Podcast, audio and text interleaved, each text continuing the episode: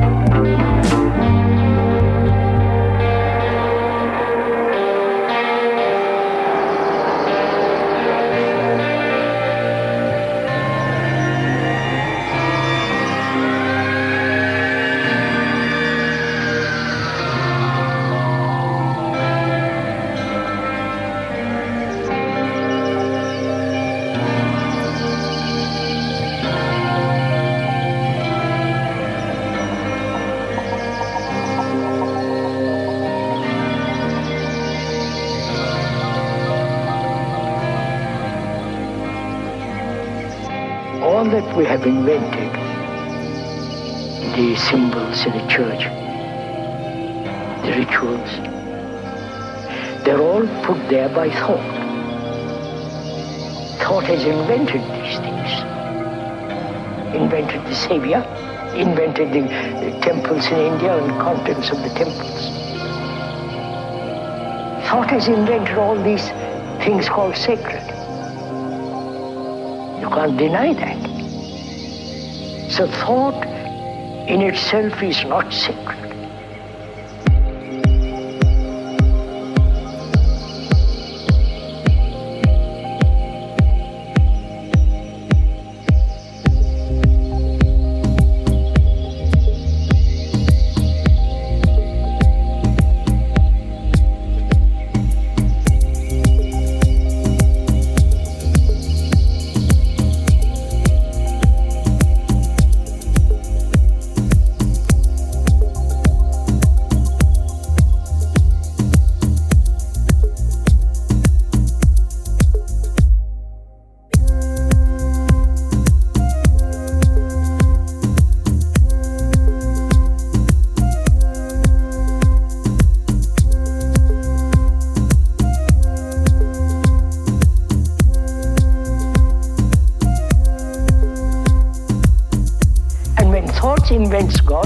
Not sacred. So, what is sacred? That can only be understood or happen when there is complete freedom from fear, from sorrow, and when there is this sense of love and compassion with its own intelligence. Mind is utterly still, that which is sacred can take place.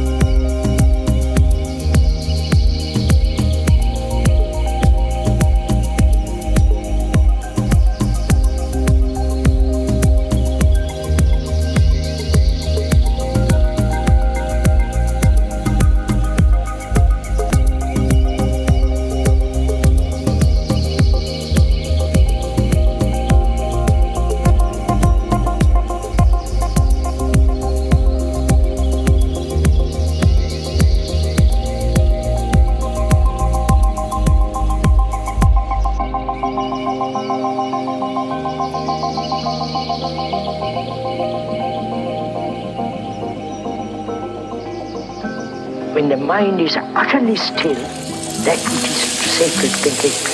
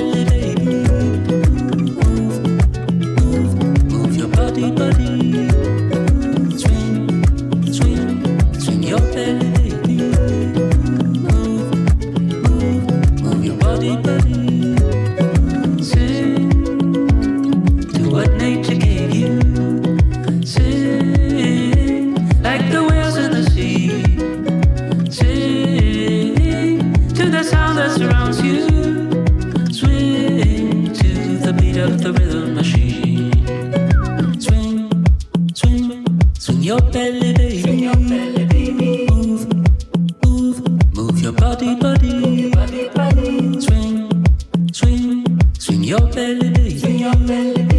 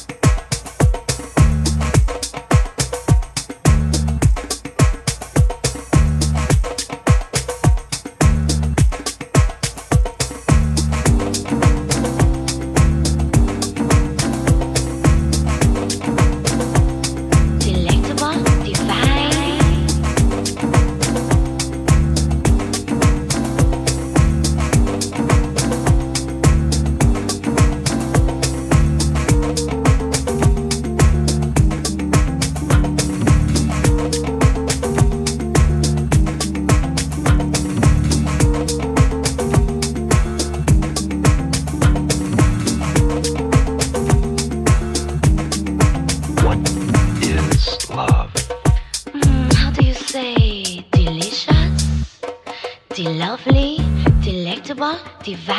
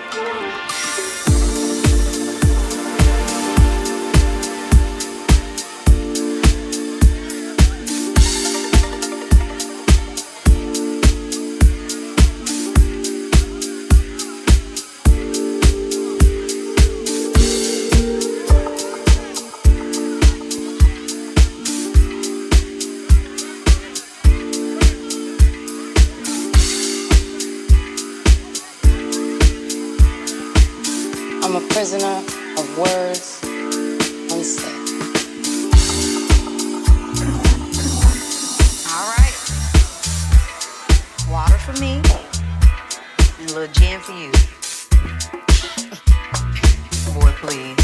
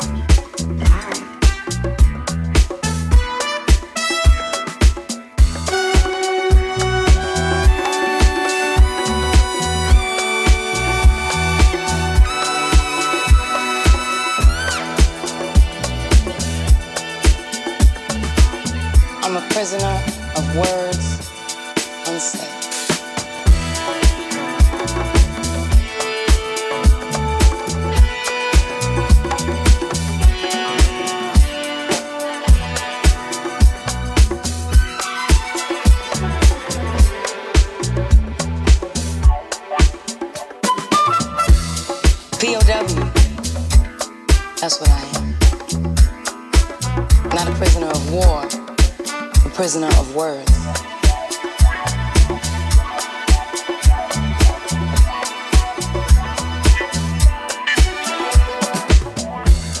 Mostly I say what you want to hear. Could you take it if I came clear? It'd be easier if you just put me in jail. You know, if you lock me away, Someone to blame. But these bars of steel are of my making. They surround my mind and have me shaking. My hands are cuffed behind my back. I'm a prisoner of the worst kind, in fact. I'm a prisoner of compromise, a prisoner of compassion, a prisoner of kindness, a prisoner of expectation, a prisoner of my youth. Run too fast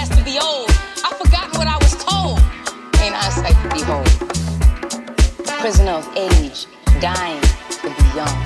For my head is my hand with a gun, and it's cold and it's hard, cause there's nowhere to run where you cage yourself.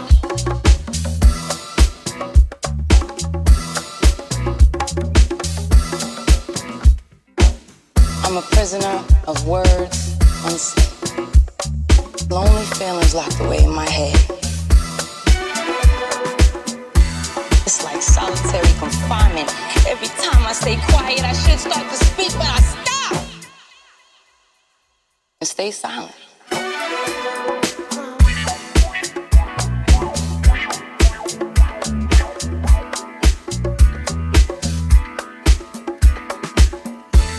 I'm a prisoner of words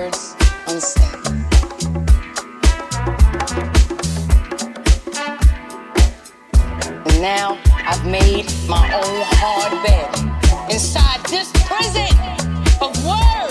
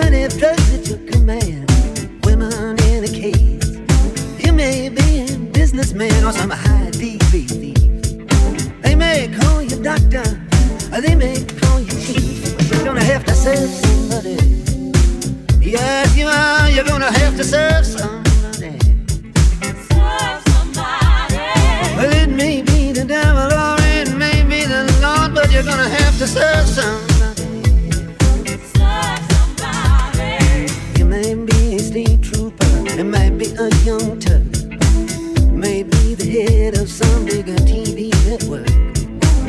You may be rich or poor, you may be blind or lame, maybe living in another country under another name, but you're gonna have to serve somebody. Yes, you are. You're gonna have to serve somebody. Serve somebody. Well, it may be the devil, or it may be the Lord, but you're gonna have to serve somebody. Serve somebody. Maybe Might be living in a mansion. You might live in a dome. You may own guns and you may even own tanks. You may be somebody's landlord. You may even own banks. But you're gonna have to serve somebody.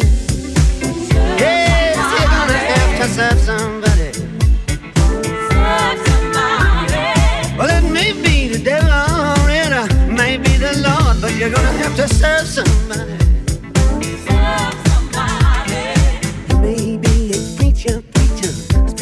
Spiritual pride. Maybe a city councilman taking bribes on the side. Maybe working in a barber shop, you may know how to cut hair. And maybe somebody's mistress, maybe somebody's heir. But you're gonna have to serve somebody. Yes, you're gonna have to serve somebody. Serve somebody. Well, it may be the devil, or it may be the Lord, but you're gonna have to serve somebody. Wear cotton, might like to wear silk, might like to drink whiskey, might like to drink milk, might like to eat caviar, you might like to eat bread. Maybe sleeping on the floor, sleeping in a king size bed, but you're gonna have to serve somebody.